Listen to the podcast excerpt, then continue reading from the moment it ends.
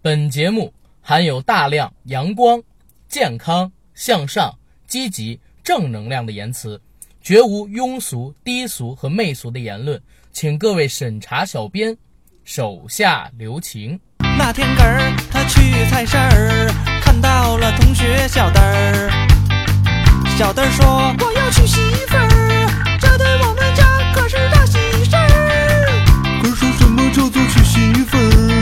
儿？难道这件事儿真的很有趣儿？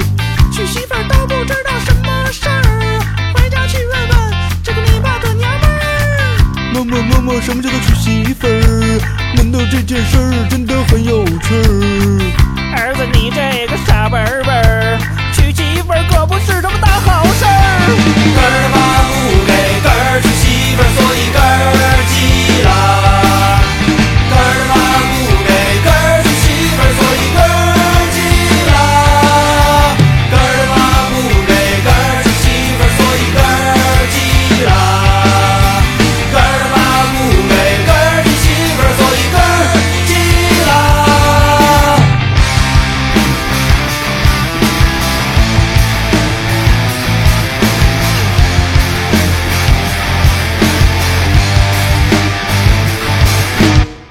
大家好，我是主播阿甘，非常高兴又能在《人不猥琐枉少年》这个节目中和大家见面。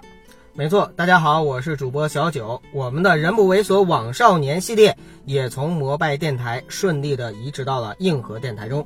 对，或者说不能叫移植，万一哪天硬核电台还不能用了，咱就单起一个电台名叫“人不猥琐枉少年哎，对，单做。”，对，单做。而且这个系列也很受大家的欢迎，对吧？是的，是的，是的。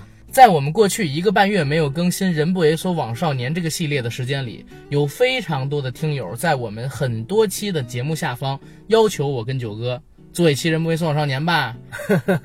你们应该做什么什么事件？你们应该做这个，你们应该做这个。不好意思，我跟九哥一直秉承着一个观点，就是我们俩想做什么做什么，不想做什么不做什么。人不猥琐枉少年这个系列呢，熟悉的人都知道，是针对于社会性的热点事件，包括说我们会定一些特别没溜儿的主题聊一期。是的，如果说听友提供的主题选题我们觉得没意思，照样也是不会做的。我们的原则就是看心情。对，那今天我们人不猥琐枉少年呢会聊一个特别特别有社会性热点的话题。嗯，这个话题呢现在很敏感，所以我今天想名字的时候呢想了很久很久，终于想到了一个既能通过审核，又能让大家一看就知道我们这次要聊什么主题的主题名字，嗯，就是网约车自救指南，网约车自救指南。哎，这名字起的不错啊。不错吧？嗯，而且我觉得这个名字啊是一石三鸟。哪个三鸟？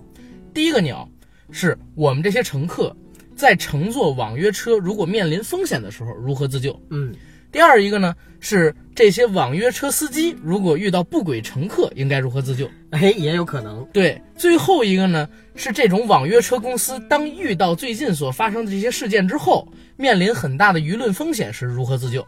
哎，我们其实就可以按照这三块来聊一聊。哎，对呀、嗯我觉得这样特别好。而且你看，网约车自救指南，咱也没带上那些敏感的字符，应该也不会被下架。是的，而且我们聊的东西本身也是对我们听友非常有帮助，并且三观非常正的这样的节目嘛。对，而且因为我跟九哥的三观非常正，所以今天很多听友应该会在我们的节目里边听到我跟九哥骂哔哔平台的这个 这个言论，对吧？哔哔平台，对哔哔平台嘛，嗯哎哎，对，咱们这次节目全程就用哔哔，好然后的，带的就行了，好吧没？问题。OK，那在节目正式开始之前呢，还是先进我们硬核电台的广告。嗯，我们的节目硬核电台已经在喜马拉雅播客平台独家播出，欢迎大家收听、订阅、点赞、打赏、转发我们。同时呢，也欢迎在微博和微信平台搜索“硬核班长”，关注我们。尤其是微信平台，我跟九哥呢，目前是已经更新了两篇神秘学的文章，嗯一篇旅行见闻，以及未来还会给大家上的关于阿道夫·希特勒，嗯，还有罗永浩，我现在正在写的一篇文章，也是近期内会给大家推送出来吧。希望大家可以通过这种平台多关注我们，或者说多了解我们想要表达的东西是什么。也欢迎大家把我们这个微信公众号里边的文章转发转发，因为现在我们虽然有小小的一点点体量，但是喜马拉雅的粉丝迁移工作实际上还远远没有完成，而且我们未来也不打算就是仅仅针对于喜马拉雅上边这个平台去获取我们自己的听众，或者说我们文章的读者这一块儿也需要大家给我们帮助。当然，由于目前工作两位主播非常的忙，微信公众号可能只可以保证周更。大家如果有好的选题、好的文章，可以通过我们微信号里边的投稿自荐发给我们，我们呢会进行一定的审核。如果你的审核通过了，我们会进行文章排版，然后进行发布。好，广告到这儿，谢谢大家，让我们进今天正式的节目。好的，那九哥这样，为了方便我们的听友朋友们能够更顺畅的理清这个事件到底是怎么回事儿，你呢现在就把这一次发生的事件源头原尾，按时间顺序给大家表一遍，让大家能够理解的更清楚，好吧？好的。我相信啊，很多人应该已经对这个事情呢大体的经过有一个了解了。那我在这儿呢，再简单的跟大家回顾一下。据介绍呢，应该是在郑州的航空港区这个地方。那么警方呢，于五月七号晚上，大概是下午五点多的时候，接到了群众李先生的报警。李先生报警称，其女儿李某某于五月五日晚间，在郑州市航空港区乘车前往郑州火车站的途中呢失踪了。接报后呢，航空港区的公安分局立即依法展开了立线侦查。调查中，民警从李某某同事处得知，其五月五号晚上十一点五十分，也就是接近凌晨的时候，离开航空港区的沃金大酒店，并通过 B B 打车软件叫车前往郑州火车站。途中啊，李某某曾经发微信告诉他的同事说，司机是个变态，说我长得漂亮，想亲我。次日的时候，李某某就跟家人失去了联络。那么掌握了相关的信息之后呢，民警立即就联系了这个平台的相关的车牌号为豫 A 八二 RU 五，车主呢叫刘某华。在调查中，警方掌握说该可疑车辆接单后并未行驶至李某某的目的地郑州火车站。随即，郑州警方组织刑侦、网安等多部门联合展开了侦查工作。到了五月八号七时许，警方在郑州市航空港区石祖路与凉州大道交叉口西南角的荒地上，发现了一具女尸。通过现场勘查以及对现场挎包内身份证啊、银行卡这些物品的对比，确定死者是失踪的李某某。同时呢，警方结合网约车主刘某华于五月六号晚上大概是零点两分左右。退出滴滴打车的 APP，并且注销滴滴打车软件等一系列的行为，初步确定说刘某华有重大的作案嫌疑。此时，这个事件在网上已经开始发酵，经过了微博和微信上面公众号的各种转载，很多的网友已经开始关注这件事情的后续发展。那么，在五月八号的中午十一点半左右，民警已经发现了这辆网约车。并且呢，在网约车附近发现了有跳桥的痕迹。经过打捞，民警终于从河中找到了犯罪嫌疑人刘某华。目前呢，整个事件还在进一步的排查和审理中。九哥呢，刚才是向咱们仔细的梳理一下这个事件发生的起末。哎，对，但是简短截说，就是年轻的空姐被杀害，嗯，警察介入，逼逼悬赏。对，这一块呢，刚才九哥没说，是的，是的，咱俩可以一会儿跟大家提一下这个事情，因为这个事儿才在网上发酵的嘛，对不对？然后呢，查到肇事人或者说是案犯已经溺水身亡，自杀了，事儿就是这么个事儿。但是这事儿能到这儿就了结了吗？我认为不能。首先，阿甘，我们还是要严谨一点，嗯，呃，不能叫做案犯，只能叫做犯罪嫌疑人。犯罪嫌疑人，因为现在还没有结案。但是不是显示现场的经班是他的吗？在警方没有给出官方的答复之前，嗯嗯嗯，呃，如果我们说案犯了，那么很容易就会被键盘侠或者说被某些评论家给指出来。明白明白明白，那我们就只能说犯罪嫌疑人。对，只能说嫌疑人。对，首先呢，我跟九哥是对这事儿表示特别深的哀悼。嗯，第二件事呢，我们不想针对于这个事件本身做太多的事儿，我们想说一说，就是这个事情发生之后，这些平台也好。这些网民也好，他们做的一些事情，包括说我们可以从这个事件当中得到一个什么样的警示，再之后我们应该怎么做？司机遇到不法的事情应该怎么做？这些公司遇到这样的事情，正确的做法应该是怎么做？为什么我说正确的做法应该怎么做？因为在我现在看来，B B 公司的做法特别操蛋，嗯，明白吧？所以我觉得他们在网约车自救指南咱们这期节目里边可以学到很多的东西。建议让他们的管理者，让他们的老板过来听一听。老板是叫程逼逼吧？是啊，那就对了。希望程逼逼先生可以带我们这个硬核电台的人不猥琐网少年网约车自救指南、网约车自救指南的节目里，学习到一些东西，最起码学到怎么做一个良心性的企业，学好如何去做一个社会公众代表人。毕竟这么大的企业了嘛。九哥，你听过以前北京有很多的黑出租这事儿吗？有，其实这个也是我后面会跟你聊到的一个话题。为什么要先跟你提这个呢？我想给大家举一个真例，这真例呢是在几年前发生的，也是在夏天的时候。我当时和我几个朋友去三里屯吃饭，一直喝酒喝到晚上将近一点吧，嗯因为已经喝多了，他不可能开车回家，他家住燕郊，所以就想找一个代驾。找代驾，当时易代驾这个平台还没有现在这么方便，你知道吧？三里屯那边呢有很多的师傅在趴活儿，他们骑一个小的这种电动车，游荡在各个酒吧饭馆门口，看见谁喝多了，然后想打电话又打不出电话的，就跑过去蹭人家，说：“哎，您要不要司机呀、我给您送家去，然后您给我多少多少钱。”他呢是找了一哥们儿，让这哥们儿送他回燕郊，价钱全部都谈好了，但是出事儿了。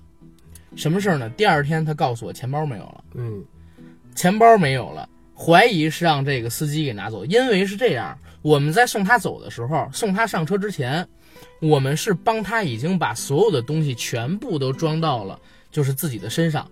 但是等他到了家，第二天早晨起来以后，发现钱包就没有了。嗯，不光是钱包，手机也没有了。就是身上的财物遗失了呗。对，而他们小区这个监控显示啊，他从车上下来的时候，他是没拿这几个东西的，你明白吗？嗯所以最大的可能性就是司机去后座搀扶他的时候，把这个东西给装到了自己的身上，然后给他搀扶到门口之后，司机不是骑着那个小车走了吗？或者说找地方去睡觉了，因为燕郊离北京实在太远，所以几乎就可以断定是这个司机偷了他的东西。嗯但是呢，因为当时不是通过互联网平台叫的车，对不对？也不是叫的这个代驾，完全查不到这个人了。完全查不到这个人，而且也很难很难再碰上这个人。然后我再举一个事情，这个事情是什么呢？有网约车之后，哎，刚刚我想说的是黑出租，但我为什么要提一个代驾？代驾跟出租也没什么关系啊。但是性质是一样的。嗯对，性质是一样的。或者一会儿我再举一个跟黑出租有关的例子啊。嗯北京这种传说特别多，我亲身经历的也有。第二个事情呢，就是在网约车已经出现之后，就是我自己亲身遇到的。什么事儿呢？我前些日子想去，不也不是前些日子，我去年出差去苏州，我带了一个 Zipper 打火机，你知道吧？我是坐高铁去，嗯火车上是让带这个东西的。嗯我在出租车上抽烟，抽完烟之后，这个火机我是放在了车头，但是我下车之后也就五分钟吧，我就想起来了，我并没有把火机拿下车，我就给这个司机打电话，嗯司机这个时候已经远了，然后我说您有没有看到一 Zippo 打火机？他说不好意思没看见，嗯我说就在车头。应该还跟烟盒放在一起，烟盒里应该还有烟，我记得我就放那儿了。他说不好意思，我这儿确实是找不到，可能是您自己丢哪儿了。这样的事情也是有的。结果我就发现了，哔哔平台上的司机，他并不是像咱们正常坐的这个出租车一样啊，是经过了国家审核的，或者说经过这个出租车公司严格考证过的，而且他在接单的时候有些责任是不需要负的。所以他经常可以就顺你的财物，或者说把你遗留下来的东西据为己有，从而他不用还。而且你想找回来，B B 公司也是不会帮你这个忙的，因为谁都可以做他们的司机，但是呢，他们却不需要对这些司机，司机也不需要对他们这个平台负太大的一个责任。最多的情况下，也就是啊，我得一个差评，或者差评的影响会很大，但是。像我那个 Zippo 打火机，价值快上千块的那种，人家也可以，就是说我哪怕得一个差评，这东西我自己据为己有嘛。这样的事件其实屡见不鲜，而且这都是小事件，大事件像这次发生的，它是一例。之前还有，之前就是我说黑出租是为什么呢？经常北京会有传说啊，就说以前在这个也是燕郊那边，晚上如果你想打车回家，坐一辆黑出租走的话，他不是也不网约，也不录信息，也没有自己这个出租车牌照嘛，很有可能就给你拉到一个荒郊野岭的地方，然后对你实行侵害，把钱抢走，甚至说杀人灭口都有可能给你埋了。这种事情其实以前是非常多的，我觉得。可能在其他的城市，包括北京啊，现在依旧还有发生。只不过这一次，第一，B B 空姐案是被爆出来了，我们看到了，引起了这么大的轩然大波。但是，很多我们没看见的，依旧在这个世界的角落里阴暗的运行着。没错，其实，在没有网约车之前，各个城市啊都有出租车以外的一种黑车。对，这个黑车呢，包括黑摩的。还包括黑的出租车司机，你就直接说蹦蹦呗。对，蹦蹦，就是反正这两种黑车啊，其实我们一直被教育说不安全，但是呢，因为大家呢图方便、图省钱，嗯，有的时候呢还是会做。呃，我自己当时呢也会一直做这些，比如说蹦蹦或者是黑车。嗯，但是因为是男孩子嘛，所以相对来说可能还好一点哈，就是胆子也大一点，也不怕受什么侵害。说白了，要钱没有，要色你拿去。万一是个男的呢？就那再说吧。就誓死反抗一下是吧？呃，誓死倒不一定，反抗可以象征性的表示一下。象征性的是什么呢？就是看他，就是看自己的危险程度嘛。看他帅不帅？就哎，你不要打岔啊！我要说什么意思呢？就是说，其实。呃，很多的黑车司机在路上趴活嗯，有的是兼职，嗯，有的是专职干黑车的，对，没有牌照，没有纳入国家的监管体系，不是正规的出租车，对，如果跑了出事了肇事了，你也找不着，对，在这样的情况下的话，我们的安全是没有办法得到保证的，对。那么大家知道吗？在共享经济到来之后，在网约车经济到来之后。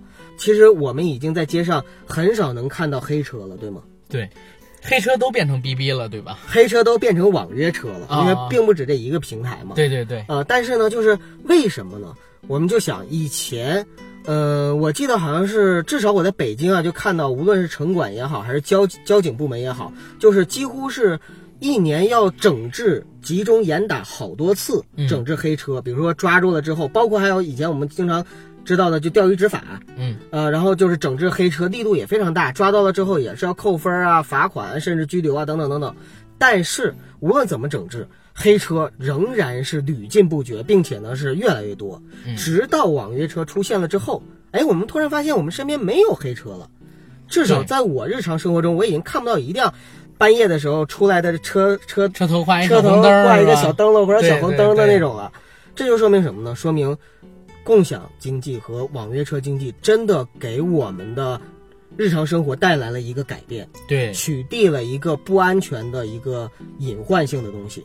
对，但是同时，就像刚才阿甘你说到的，很多的黑车司机他就是干这个的，他不干这个干嘛呢？哎，干网约车，干网约车吧，所以就去了。可是大家要知道，很多的黑车司机，很多的黑车司机本身就是有安全隐患的一个存在。对，而且我们看到，就这起事件啊，后来我也听过很多的专家的一个分析，呃，包括就是说，现在像这种类似的事件，在全国呢，应该说每年都会有很多起，并不是只有这一起。而一旦遇到这种事情的时候，往往并不是由司机预谋性的去作案，临时起意，都是临时起意。比如说看到呃一个单身的年轻貌美的女子啊。对，然后呢？心怀不轨，临时性的一下子起义了，可能再加上言语之间的一些调戏，结果发现对方，呃，比如说反抗意识不是很强烈，嗯，或者说那个比较好欺负的样子，结果呢就临时动了邪念，动了邪念之后呢，有可能他自己也会后悔。但是不管怎么样，一旦发生的事儿，你就没有办法挽回了。对，啊，所以就像这起事件里边，我想就是这个嫌疑人他后来之所以跳河，也是。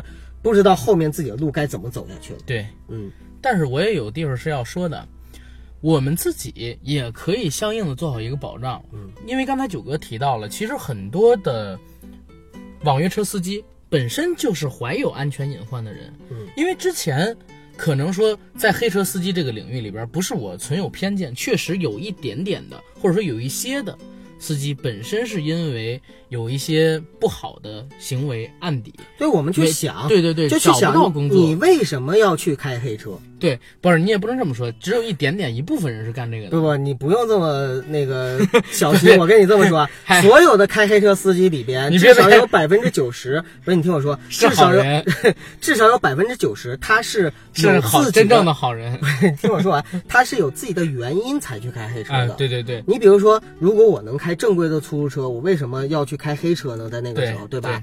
那么，之所以有开黑车，一定是某些原因让我开不了出租车，或者是某些原因我做其他的工作不行，所以我只能开黑车。不是，我觉得你说百分之九十真的有点夸张了，嗯因为有的人是自己有正经工作，然后闲暇的时候开黑车。我说的是专职那些，对，不是不这是兼职的。对对对，这是嗯第一点。第二点，专职里边有的人真的就是因为家庭环境不太好，嗯他交这份儿钱确实对自己压力比较大，他开黑车。但是真的是不排除有一小部分人，真是一小部分人，他自己是因为有一些嗯自己性格上或者说行为上的毛病，第一没有正式工作，第二又开不了正规的出租，第三呢，他想通过干黑车这种形式去赚一些可能没有那么嗯快钱吧，就是一些快钱吧，相比于正常的工作而言，而且也不一定很辛苦的工作。对，那这个人呢，他就开成了这个黑车司机。那在网约车这个时代到来之后，每个人只要上传一下自己的行驶本儿跟自己的身份证，都可以成为一名滴滴司机，对不对？没错。你就很难保证自己在打车的时候不遇到这样的人。那我给大家举一个例子，我们不是叫网约车自由指南吗？我经常会跟我女朋友，我们俩人出去玩儿，出去玩儿晚上回家，因为我俩人不住一起，我住南三环，她住南四环。我呢一般是让出租车司机把我送到家，把我送到家，然后再送他。送他的时候不是有一段路吗？我就害怕会发生风险，所以我们两个人出去永远都是我打车。因为我打车，所以这个司机所有的信息都在我的手机上显示，明白。包括他在放我下来送我女朋友回家的这条路途上，可能十分钟左右的路，我会一直盯着他们两个人这个出租车行驶的路线，直到送他到家。而且我一般在下车之前，我都会跟我女朋友说：“我说那个一会儿我看司机这边显示到家了，我给你打一个电话。”我会跟我女朋友说这么一句话，同时也让司机听见。对，就是说给司机听嘛。对，就是说给司机听的。有一次我女朋友很犯傻，怎么着呢？我俩人一起回去，那天我手机没电了，她拿自己的手机打了一个车。嗯，临下车的时候，我也正常跟她说，我说那什么，那个我一会儿看你到哪儿了，然后给你打电话。他特别傻的说，哎，我用我手机打的，你怎么看得见呀、我还挺担心，你知道吗？因为我觉得不管怎么样，做人一定要有防范之心，尤其她也长得挺漂亮，又是去那个南四环嘛，嗯相对于城区而言没有那么安全。嗯我说，嗯，我一会儿登你的这个滴滴号，然后我给你弄就行了。从来我们两个人在一起的时候，我是不会打顺风车的。嗯为什么？第一点啊，因为打这个滴滴快车的话，它这个接单系统相比于顺风车而言，监控要多得多。顺风车有的时候你可以不按照这个路线去走，你明白吧？但是如果你打快车的话，它是一定要按照这个路线走的，否则的话滴滴会问你。嗯，它其实相对而言是要安全一些的。是的。所以我一直都会做这样的一手准备，会跟他提前沟通好，同时也让这个司机听见，甚至说不是为了让他听见，而是让司机听见，因为我觉得一定要对他的安全负责任。甚至说有的时候如果太晚了，我会下了这个司机的车之后，给这车的司机牌照上拍一个照片嗯啊，我说司机您得好好把我女朋友送回去啊，这小仙女，我这已经拍了你们照片了啊。然后你们要是有什么问题的话，我这可去报警。我假装开玩笑似的跟人说一句，但是我也会把已经拍的这个照片的事情告诉这个司机，是的。这是我每次都要做的。所以相对而言，你自己一定要有足够的警惕心，才可以提前去避免危险的发生嗯啊。这是网约车这一块儿。再之后呢，就是我们说到这个顺风车。嗯顺风车这次其实是爆出了一个嗯公司的问题，不能说是个人的问题。大家是知道，我们坐这个顺风车，包括说快车的时候，既可以给司机评价，司机也可以给我们评价。嗯除了评价几星之外，还会给我们评价一个印象。有的人写的印象，比如说像我，就是年少多金、英俊帅气、青年才俊，然后等等等等这种类型的东西，对吧？然后，但是比如说像我女朋友，有人可能就评价的是知性美女、身材火辣、面容清秀、漂亮等等这样这样的词语。实际上啊，很多人注册成顺风车司机，就是为了想蹭一蹭美女跟自己同车的缘分。嗯，很多人甚至把这个顺风车变成了一个约炮平台，你知道吗？是的，离自己家又近的，长得又漂亮的，然后可能跟自己顺路还能搭上一段的，跟人可以聊聊天。好多人借着这个顺风车的平台去认识漂亮姑娘，嗯而且，而且大家可能有的人不知道，就是在你自己的这个信息下边啊，是有人可以写评论的。印象，对，就是除了他点击这些印象之外，还会有这个评论，评论功能，就是有人给你写大概十几十几个字、几十个字。我是前两天吧，在出了这个事儿之后，看到微博上爆出的新闻里边，有人直接贴了一个自己的一个顺风车印象，或者说是呃车主对乘客的印象，甚至就是有人直接写下三路的东西，你知道吗？明白，就是写的很脏，说一看到他就会怎么怎么样，怎么怎么样，嗯甚至有这种类型的东西。你说 B B 这个平台难道就没有对这些评论的一个审核功能吗？不知道你留下的这些评价，包括说你写下的这些评论，会影响到这个人他的个人信息吗？嗯我们乘客对于出租车，对于这个顺风车的选择是很单向、很单向的，信息很少，我们只能看到大概这司机怎么样，有的时候能看到他的一个信任评分，可能我们也不太关注，只看他顺不顺路。但是，司机是一定可以看到乘客具体是个什么样的人，而且他可以挑选乘客。我们只能看司机接不接单，但是司机可以接单任何他想接单的乘客，这一点太恐怖了。有的人可能就是专门为了搭讪姑娘，绕远路接一个顺风车，心怀不轨的情况，这种太常见了，也是目前市面上为什么这事儿引起这么大的争端风波，引起了对 B B 这个平台这么大的反感，也是因为在这儿。所以我是想告诉大家一个什么方法？首先我们在打车的时候可以像我刚才那样去做，再有呢就是，可能你在上车之后。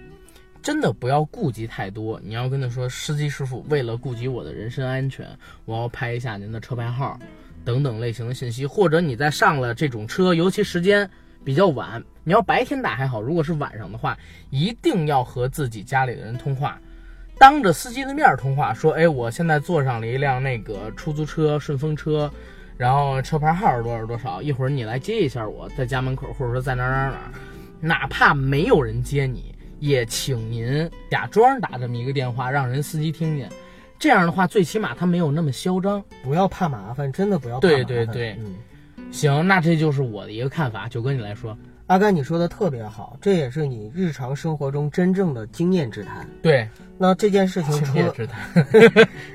没没没没没没。那这件事情出了之后呢，其实就是在光明网上呢，也公安部发表了一篇文章，嗯就是叫做《女性乘坐网约车安全防范指南》。嗯，我个人真的觉得啊，这个“女性”两个字可以去掉。虽然大部分情况下，我们的受害的还是以女性居多，对女性但是。并不是说只有女性需要安全防范，对，像我这样年轻貌美的男性也是需要的。也是需要的。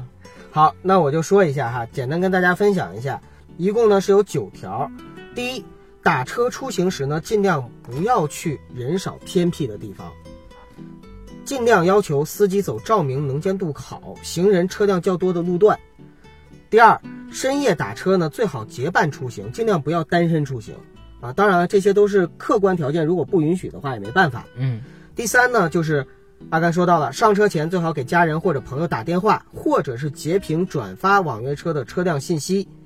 呃，第四个，上车之后要注意尽量不要与司机发生争执，以免发生意外。第五个，上车后尽量坐在车后排司机后面的位置，千万不要坐在副驾驶的位置。这个啊，其实是很多人可能平时会忽视的一个问题。第六点，要随时注意行车路线，不要始终玩手机或者是睡觉。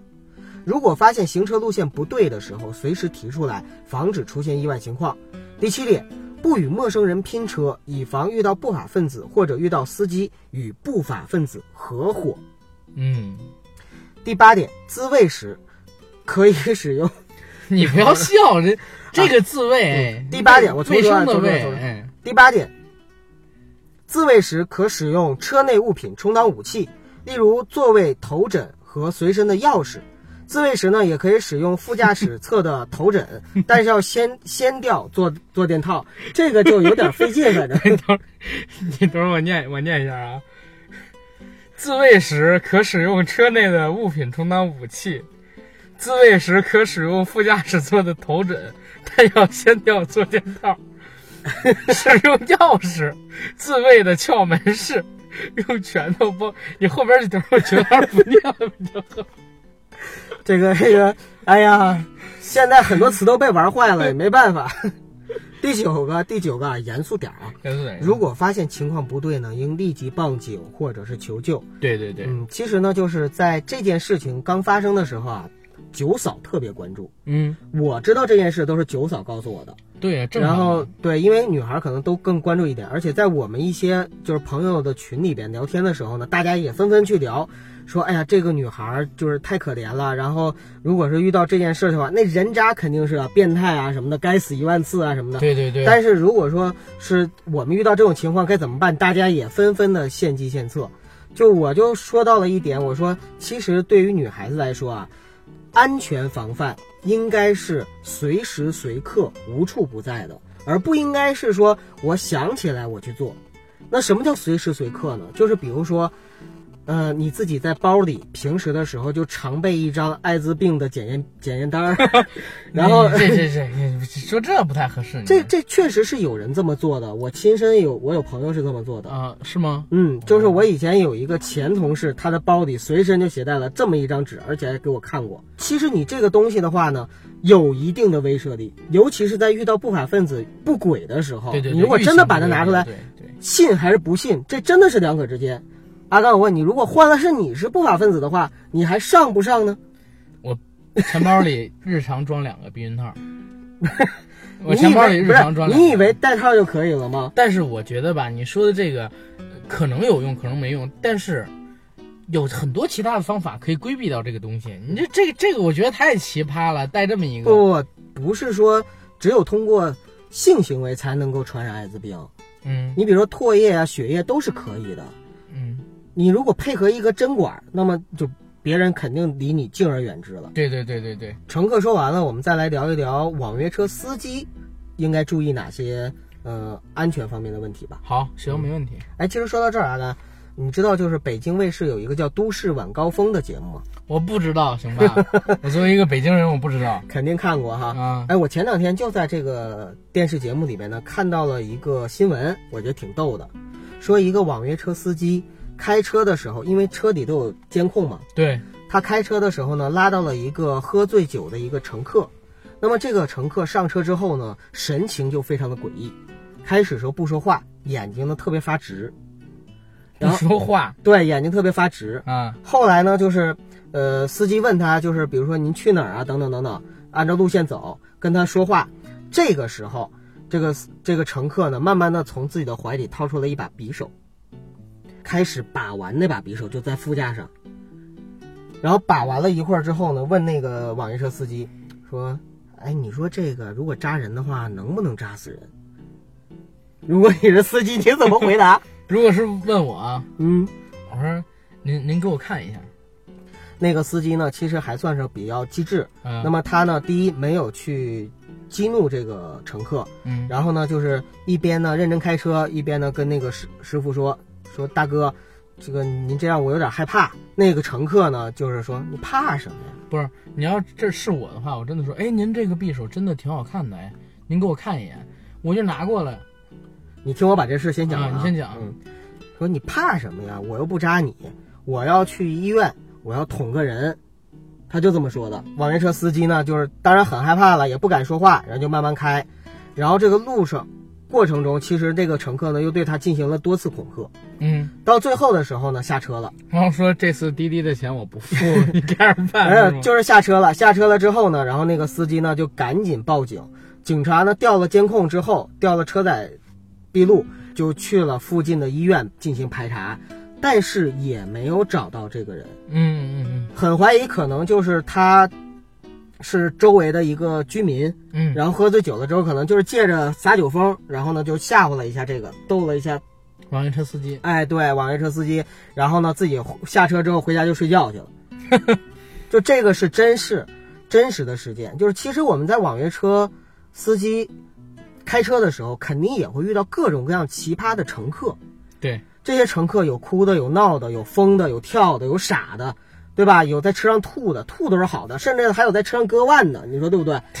你说如果两个人在后边干炮，你说你作为司机来说，你看还是不看？嗯那我肯定打开默默的监视器，你看大佛普拉斯了吗？看了那 那只有录音的设备，咱这还有摄像头呢。呃，我跟大家讲，还有现在特别奇葩的一类主播，嗯，为了博取眼球，甚至说故意的跟网约车司机约了车之后，然后开着直播，啊按照勾引他是吧？对勾引 说师傅，你跟我来干一炮，就完了跟你？看的都是什么直播平台？你听见我不，我不是看我为什么我看？我虽然是看过一点点直播，我也下过直播平台我我是知道，我只是知道而已，我只是知道。我连这都不知道，你知道吗？就是就真的是有很奇葩，你知道吗？所以说，遇到这种情况的时候，作为一个网约车司机来说，也是遭受了很多的肉体和精神上的折磨的。只要他不拍脸，嗯你也可以接受，你知道吗？但是你举的这个例子跟跟跟这个什么身体上的危险都没关系。有啊，第一个拿匕首那个，真的，如果说他言语中不慎激怒了那个人的话，嗯，有可能就会产生不良的后果。对，你想，随身能带刀的人能是个好人吗？你 也不能这么说吧。我我随身都带指甲刀。然后我再跟我再跟你说一个我亲身经历啊到的，啊，有一次我在马家铺附近，这你应该很熟吧？我很熟悉，我住的地方。啊、然后我在那个地方呢，就是打车，也是叫了一个 BB 平台的一个车。嗯那么结果呢，是一个丰田的霸道，然后嗯开车的呢是一个特别漂亮的女孩儿。嗯，这个女孩儿呢，头发比较凌乱，然后看起来睡眼惺忪。我上了车之后呢，我坐副驾上，我就一边观察他，我就说，我说这个，呃，去哪儿哪儿，然后跟他聊，然后他说我这是刚睡醒出来，平时的时候有空我就开这个车。当时我就想，这样的女孩子，就是真的挺危险的。那白天还好，如果晚上的话，再遇到一个不是像九哥这样柳下惠式的人物的话，会不会就会出现一些乘客临时起意，然后去强奸女司机的事情？其实出租车司机曾经有遭遇过女女出租车司机被强奸的事情，对吗？这个我不知道，有有吗？有过，大家可以去报纸上查，而且还有女公交车司机在就是长途大巴司机在路上被劫匪强奸的事情。嗯，十三号公交车嘛，对对对，是那个，转到灵异了不是，它就不是灵异，它就是个真事儿啊，。是真事件，而且那是个电影，你没看过吗不？是是是因为杨派曾经改编过这个不不不，很早很早很早之前就有这个电影了，嗯就是一群人坐车，嗯坐车中途遇到劫匪，劫匪把这个女司机给拉下去，给强奸了，嗯整个车的人无动于衷，只有一个男生。然后反就是反抗啊，对这些劫匪就是言语上的攻击，然后如何如何。这个这些劫匪把男生给揍了。对后来呢，那个女司机上车之后，就把那个男生给赶下车了。给赶下车了，嗯然后说：“哎呀，谁让你不行，怎么怎么样？”然后旁边人也特冷漠，把他弄下，然后女司机开着这个车冲下悬崖了，有这个电影呢。嗯是的，是的。对。然后呃，咱们接着来说，说回来，网约车司机，嗯，那我来举一个例子，嗯网约车司机，大家知道网约车司机一般都是男性，对不对？大部分，大部分都是男性，小部分也有女性。女性会面临的风险，这个大家都知道。嗯但是男性偶尔也会面临风险，比如说什么风险？刚才九哥提到一事儿特好，遇到醉鬼的时候，嗯我自己呀、说实话，在这儿我就挺没脸的。我说这种话，为什么？因为我经常晚上喝多酒之后打车回家，嗯而且我打车的时候，我因为怕别人听出来我喝多了，他们取消单子，因为很多司机都是这样的，嗯，他会怕那个你是喝多的人，喝多真的很麻烦。对，所以他哪怕说是就是有一个拒单率，他也会给你这取消了，尽量不接你。所以你知道我会一般会干什么事儿吗？嗯我一般就会在给他打电话的时候装的特清醒，然后等打完这个电话，我整个人就不行了。然后最恶心的例子是，曾经我在一辆车上，我们走三环回家嘛，吐了。我吐了三次，我打开窗户然后吐，吐到他车上了都。所以我是第一点感觉我特对不起这司机，第二一点，司机拉我这样的人肯定也不是很开心。嗯第三一点是什么呢？就是其实说实话，我还算是比较好的追鬼。我上大学的时候曾经遇到过一个真事儿，是在哪儿？就是在马路上，我去那个超市跟我女朋友一起回来的时候，遇到了一个出租车，那会儿也不是网约车，就是出租车。出租车司机在那个车外边站着，车停在路边，有一个人在地上躺着，满嘴吐白沫。问怎么了？我们说是不是需要帮忙？他说这人好像是喝多了，一上车然后就晕了，然后非要下了撒尿，下了撒尿尿了一半儿，然后就倒这儿了，开始口吐白沫。这种情况其实就直接报警。对，就真的很常见。嗯但是啊，但是你要明白，就是你可以报警，没问题。但是实际上，我们说实话啊，这个人上了你的车，确实他也是喝了酒，但是万一最后真的是出了什么问题，你作为出租车司机啊，你也是很难规避掉这个责任，你明白吗？有时候也说不清楚。对，吧真的是说不。清楚，而且醉酒只是一方面，还有碰瓷儿的，嗯，对不对？大家我不知道有没有在 B B 站上看过那些什么碰瓷视频，一个车正在前面开着，来了一阿姨，阿姨对这车一挥手，车停下，然后阿姨特别慢的扶着地，然后自己倒在了下边。这种事情，我们作为旁观者，我们觉得很搞笑、很尴尬，但是作为这个司机，他在看到这样的事情的时候，我操，整个人是要疯掉的。对，而且很多乘客呀，他是为了让自己方便，发生这样的事情之后，他就不管了，他就自己先走了，让司机个人去处理这个事情。其实这也是挺不好的，是因为如果我们想做这个网约车司机本身的一个自救指南，第一点，我们是要劝告每一位司机，如果您感觉到打您这次车的乘客是个醉鬼，拒接吧，拒接，这是第一件事儿，省得给自己惹麻烦，给自己担风险。这样人，你让他身边的人给他打一个房间去住，或者让他身边的人送他回家，这是最合理的方法。这是第一个。第二一个，您需要和乘客本人也建立起一个相对而言较熟络的联系，对吧？不要说乘客上车之后你一句话也不说，对，这个我觉得是很尴尬的。真发生了点什么事情，人家乘客呀是很难去理你的。你一定要跟人说到这儿，就是一个服务态度的问题。你跟我笑脸以对，我才会跟你笑脸以对。如果大家都和平相处、佛系一点，也不会有这么多的争执。其实，在这个公安部给出的一个就是司机驾乘车的时候，一个指导意见里面就讲到了，就是如果在车上遇到了乘客，你会发现他的状态不对的时候，那么你最好呢就是可以找机会主动的去跟他攀谈，然后呢多聊天，在聊天的过程中呢，可以以叙述自己的一些亲身经历或者说个人的一些情况为主，然后呢，同时呢去呃套问一些他的信息，这样子的话呢，其实是一个加进双方联络感情的这样的一个过程。嗯那么有可能呢，有些人他可能想要实施犯罪或者想要实施一些轻生的行为的时候，因为你的言语而制止了这种行为，这是有可能的。对嗯，OK，这个是网约车司机这块，说实话，因为比较少啊，真是比较少，司机面临的风险比乘客小很多。就司机的问题嘛，就是其实主要问题就是遇到奇葩的乘客，对，呃，其他的都还好。对，因为司机本身在大家的印象当中好像是没有什么可劫的，明白吧？嗯这是一点。咱们接下来就是最主要的东西，我想好好的聊一聊 B B 这个平台。就是网约车平台吧，对不仅其实仅是 BB，大家知道吗？我本来这一期的节目啊，想叫去 NMD BB，嗯，想叫去 NMD BB，为什么呀？因为我觉得这次的事件里边，其实 BB 平台应该是负最大责任的一方。嗯，它的责任在于哪儿？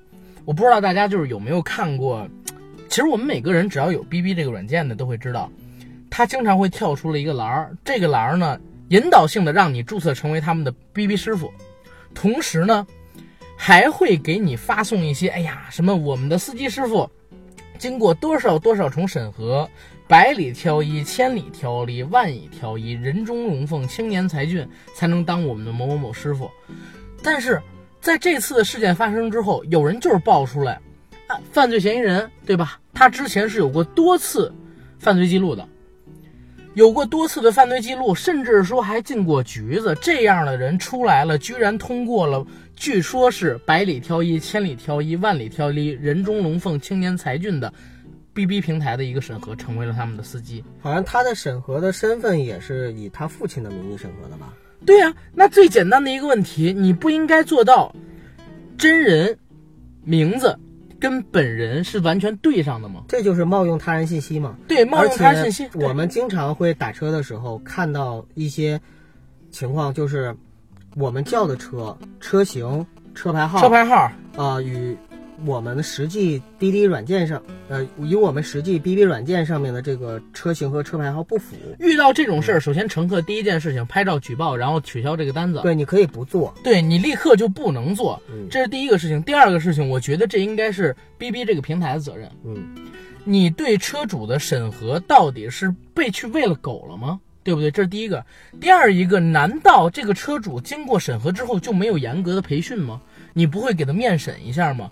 我觉得 B B 这么大的一个平台，几百亿美金的市值啊，真的是几百亿美金的市值，能够把这个审核做成这么狗，也真的全世界没有第二家平台能够做成这样的。你看，之前优步，对吧？我我不是说呃崇洋媚外，但是人家优步来中国的时候，真的是对于司机的审核，包括说对于司机的培训，比现在的这个 B B 平台要严格太多了。为什么人家还没有这么大市场的时候，只是跟你的一个竞争关系的时候，就可以做成现在这个样，而你已经做到了国内，我不说龙头老大吧，肯定也是第一排第一个。你为什么能够犯这样的错误？而且啊，这次的事件里边，其实真正引起了轩然大波的就是 B B 公司的一个公关行为嘛，嗯对吧？对，公关行为是号称拿一百万悬赏凶手，对不对？嗯一百万悬赏凶手，这是一个公关行为，引起了网民的一个关注。实际上，我前两天看到一个言论，就是有人说，B B 呢在最开始的时候没料到这件事情的影响会这么大，也没想到会引起这么多网友的反感。他最开始啊，想拿这个一百万做一个宣传，而不是做危机公关，嗯明白吗？结果没想到一百万悬赏这个事儿出来之后，网友对他是口诛笔伐。开始时候可能 B B 还以为说我置身事外，这不过就是一件寻常的刑事案件。对对对，然后我做出这么一个态度了，可能大家还会对我风评很好。嗯，结果没发现，网上全部是一面倒的对他的恶性评价，然后立刻慌神了，嗯，对不对？因为如果没有他这一百万，这个事情很有可能不会被推到风口浪尖上去，因为之前也不是没发生过这样的事情确实。这个事情其实也就是一件刑事案件。猪队友嗯，对不对？然后，但是啊，但是我觉得这个是好的，嗯因为让我们关注到了这件事情本身的严重性。就像我们刚才已经提到的，我们作为乘客有太多的个人信息通过滴滴给泄露出去了，包括我们平时上下班的路线。如果你打顺风车的话，人家连你家在哪儿都知道，连你家、你公司在哪儿都知道了。就是个人信息，你是完全被暴露出来的。对，而且还会对你进行一个评价。如果你是女生，长得漂亮，穿着呢也比较清凉，因为现在到夏天了嘛，那就很有可能有这种比较变态的人匿名在你下方写很多很多恶心的评价，然后有一些心存不轨的司机看到了之后，就会形成这样的事情。根儿上来讲的话，这个问题在于滴滴机制本身就是对于乘客的不公平。大家有没有发现，在这件事情出来之后，滴滴到现在为止都没有一个像样的态度表示出来。他只是把顺风车关停了一个礼拜，对，说是自查整改。那我想我就特别好奇，你这个自查整改之后，然后顺风车如果再重新出来的话，会有哪些整改的措施？关键我认为是这个样子。现在大家集中讨论的点，我觉得挺重要的，就是这次的，嗯，主犯肯定是犯罪嫌疑人，但是还有一个从犯是滴滴。嗯，那主犯现在已经死了，然后受害人现在也已经死了。受害人的家人，我不知道你看过那个视频没有？他的父亲很让人心疼的，你知道吧？那么大岁数了，对着这个镜头说：“哎，我就这么一个女儿，现在已经死了，我也不想活了，怎么怎么样？”B B 是不是应该负一定的责任，赔偿家属呢？一定我认为他是应该要出这个钱的。这不光是赔偿，就这件事情上，其实刚才我们也聊到了，就是一个网约车平台，它应该怎么样真正的去起到保护自己。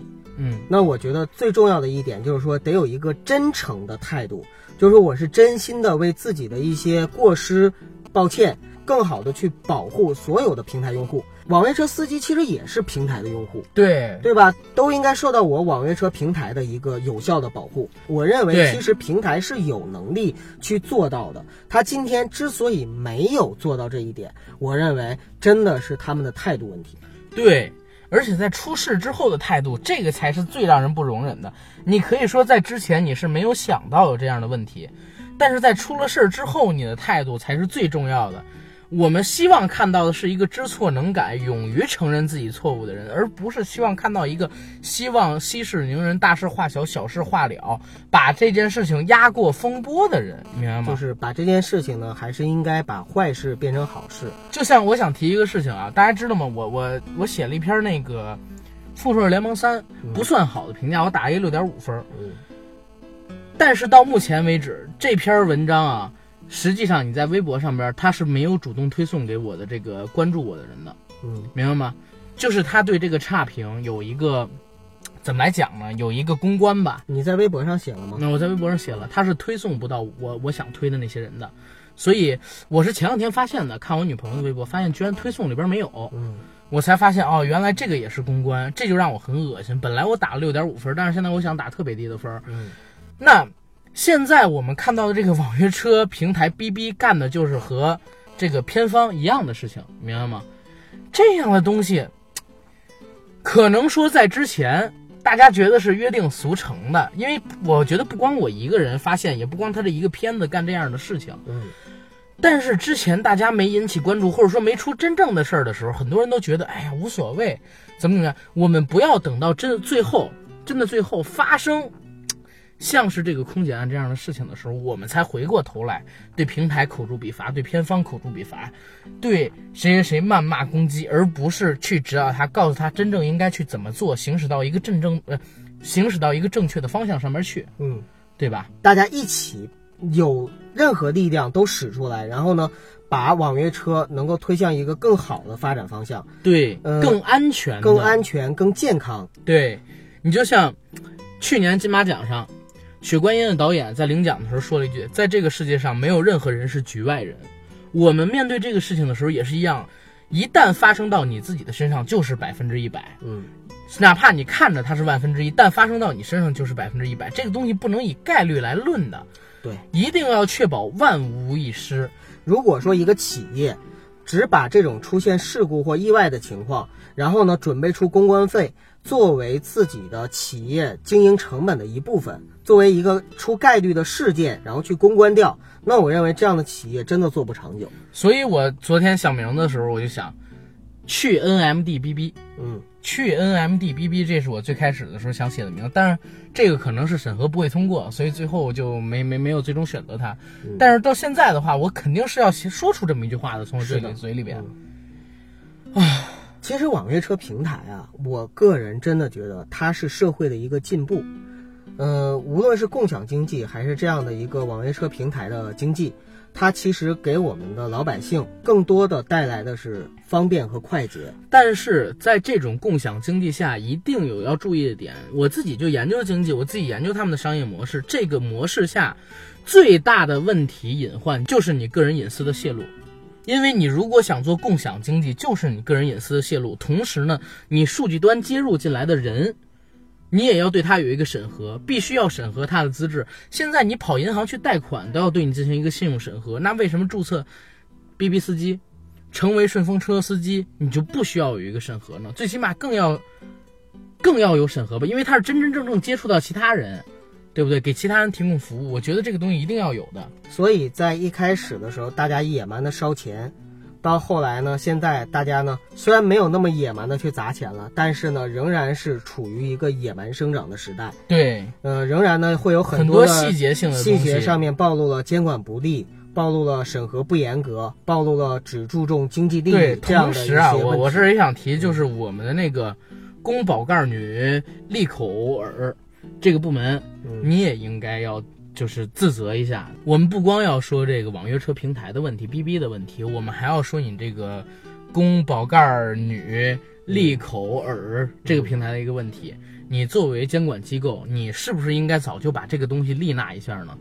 就是早立法，而且要把这个法律制定的要详细一点。对，网约车为什么野蛮生长，或者说这个平台为什么有这么多的法无？禁止即可为吗。因为就是因为法律没有健全，而法律没有健全的情况下，很多东西只能靠人的自我道德规范。对，你怎么样？你可以规范自己的道德，你怎么样能保证你身边人的道德也受你的规范呢？对，所以在这样的情况下，你的安全又怎么样能够受到保证呢？好，关于今天的节目，我感觉咱们俩说的已经很多了，嗯，我有点快坚持不下去了。大家可能不知道啊，我跟九哥我们两个人现在在一辆汽车里，嗯啊，小区楼下的这个停车场里录节目，因为确实是今天找不到录音的场地了。现在室外的温度应该是三十多度，是这个这个车里的温度应该快四十度了。我觉得也是，因为这个车窗上现在全都是水汽，你知道吗？嗯我已经用掉了四块纸巾，全部都被汗水浸透了。所以我们今天的节目就先做到这儿了，好吧？好，感谢一下大家，感谢大家支持我们“人不为所往少年”的系列节目，也希望大家可以在未来更多的支持我们硬核电台和硬核班长。好，谢谢，再见。谢谢大家。